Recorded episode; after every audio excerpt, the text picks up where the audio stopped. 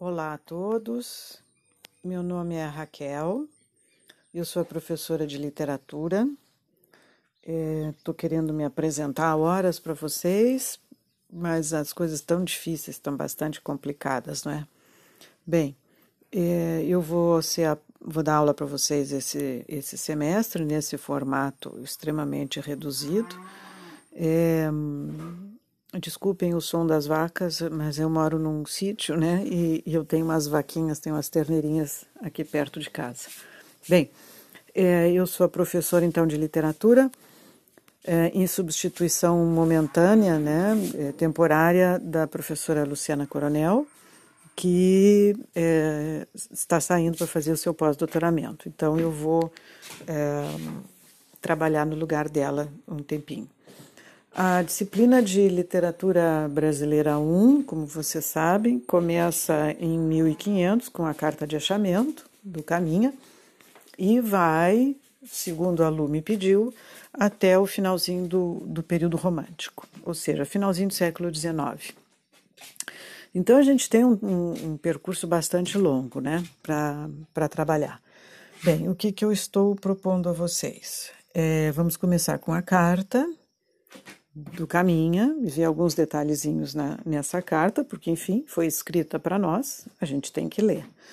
É, depois da carta, nós vamos trabalhar um pouquinho sobre as concepções de barroco, o barroco no Brasil, especialmente um, um poeta que vale a pena ler, que é o Gregório de Matos e Guerra, que é um poeta barroco, baiano. É, vamos, vamos ler algum, algum soneto dele e fazer alguns comentários sobre a, a, literatura dele. Na sequência, a gente entra no arcadismo, que é o chamado neoclassicismo, né, aqui no Brasil, com é, a, a Inconfidência Mineira, uma coisa que acompanha bastante, é um dado histórico que acompanha bastante o, o, o, o arcadismo, mas vamos nos deter em alguma coisa do Tomás Antônio Gonzaga, mas prioritariamente vamos nos deter no Uruguai, do Basílio da Gama, por conta do nascimento dessa, ideia de índio, que ainda perdura. É no, no, no texto do Basílio da Gama, chamado Uruguai. É, depois nós vamos então para a literatura brasileira propriamente dita. Isso tudo que vem antes a gente pode chamar de literatura colonial e a literatura brasileira, que começa no Brasil com o romantismo a partir de, de 1822, que se publica, se publica, desculpe, se proclama a independência política de Portugal, e em termos de literatura, o ano de 1836, que faz a inauguração do romantismo no Brasil. Um texto horroroso, mas enfim, se chama Suspiros Poéticos e Saudade, um texto em poesia do Gonçalves de Magalhães, muito ruinzinho mesmo, mas muito boas ideias. Enfim, mas não vamos ler o Gonçalves de Magalhães, que ele é muito chato. Vamos ler Gonçalves Dias, especialmente o seu, a sua temática indianista, é, alguns poemas, e depois, na sequência, é, um pouquinho de Álvares de Azevedo, que é um outro poeta romântico, que não tem nada a ver com essa coisa de índio, nem de nacionalidade brasileira, nem coisa nenhuma, mas tem a ver com os dramas do indivíduo, quando surge essa ideia de individualidade. É, é um bom poeta, Álvares de Azevedo, romântico, romântico, mas é um bom poeta. Se der tempo, que eu espero que sim, a gente ainda alguma coisa de Castro Alves, que também é um poeta romântico, mas é ligado mais às coisas do erótico e da questão do, dos negros, né? do problema, problema da, da, da escravidão. Saindo daí, a gente vai para o romance romântico. É, vamos pegar Iracema, a Lenda do Ceará, que é o subtítulo do romance. Gostaria que vocês lessem o romance. É, pode parecer chatinho e tal no início, mas tem seu valor, é, Iracema. Na sequência, a gente lê Lucila ou Senhora, ou se quiserem os dois também, porque aí a gente vai mudar de ambiente, né?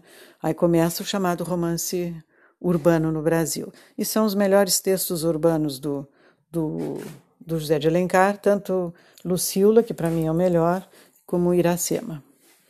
E para finalizar, então, é, essa, esse momento inicial da literatura brasileira, a gente termina com um dissidente do romantismo, chamado Memórias de um Sargento de Milícias, do Manuel Antônio de Almeida, e que vai é, se comportar como romance, como gênero literário, é, como um, um romance picaresco, cuja origem é espanhola.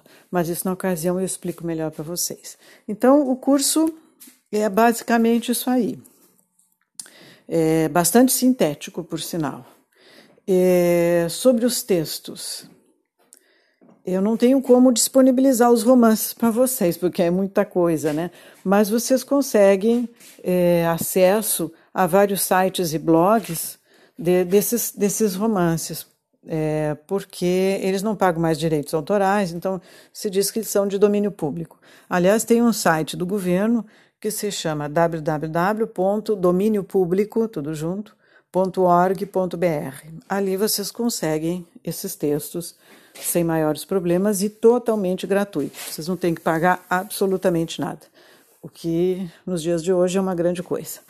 Bem, é, como vocês viram, assim, eu às vezes é, desando a falar.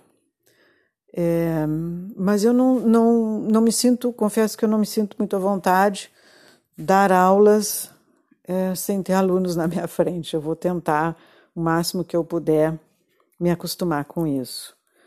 É, bom, a disciplina previa duas, duas avaliações e um exame. Eu já soube que eu posso modificar isso, então não vou fazer duas avaliações com vocês, né? Vai ser muito complicado isso.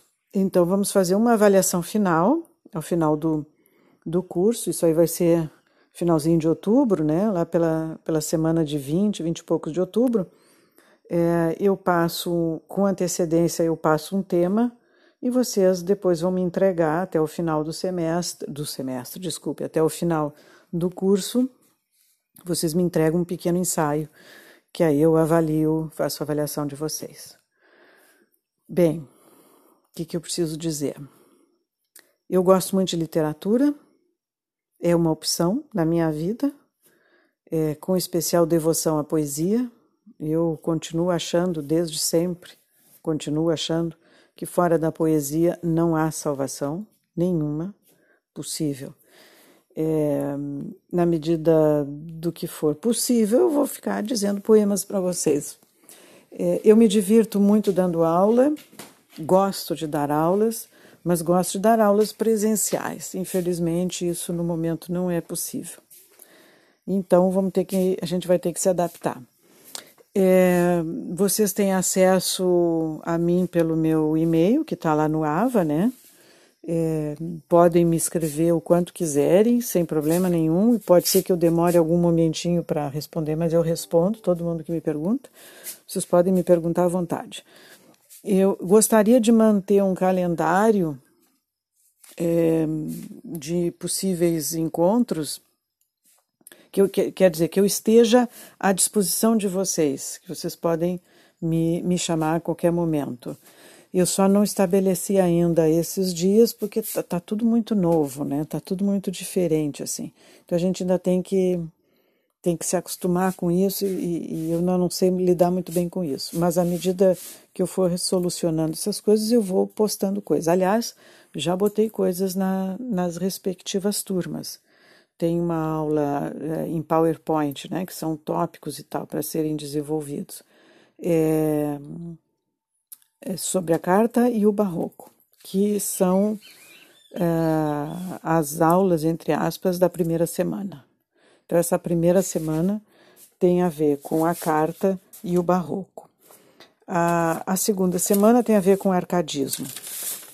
E a terceira semana tem a ver com a poesia romântica do Gonçalves Dias. E a quarta semana, a poesia romântica do Álvares de Azevedo, e se der, um pouquinho do é, Castro Alves. A quinta semana, Iracema e Lucila, nessa mesma semana, e fechamos então com Memórias de um Sargento de Milícias para a sexta semana. Essa, essa é a previsão, gente. Menos do que isso é humanamente impossível. Então, é, é mais ou menos isso.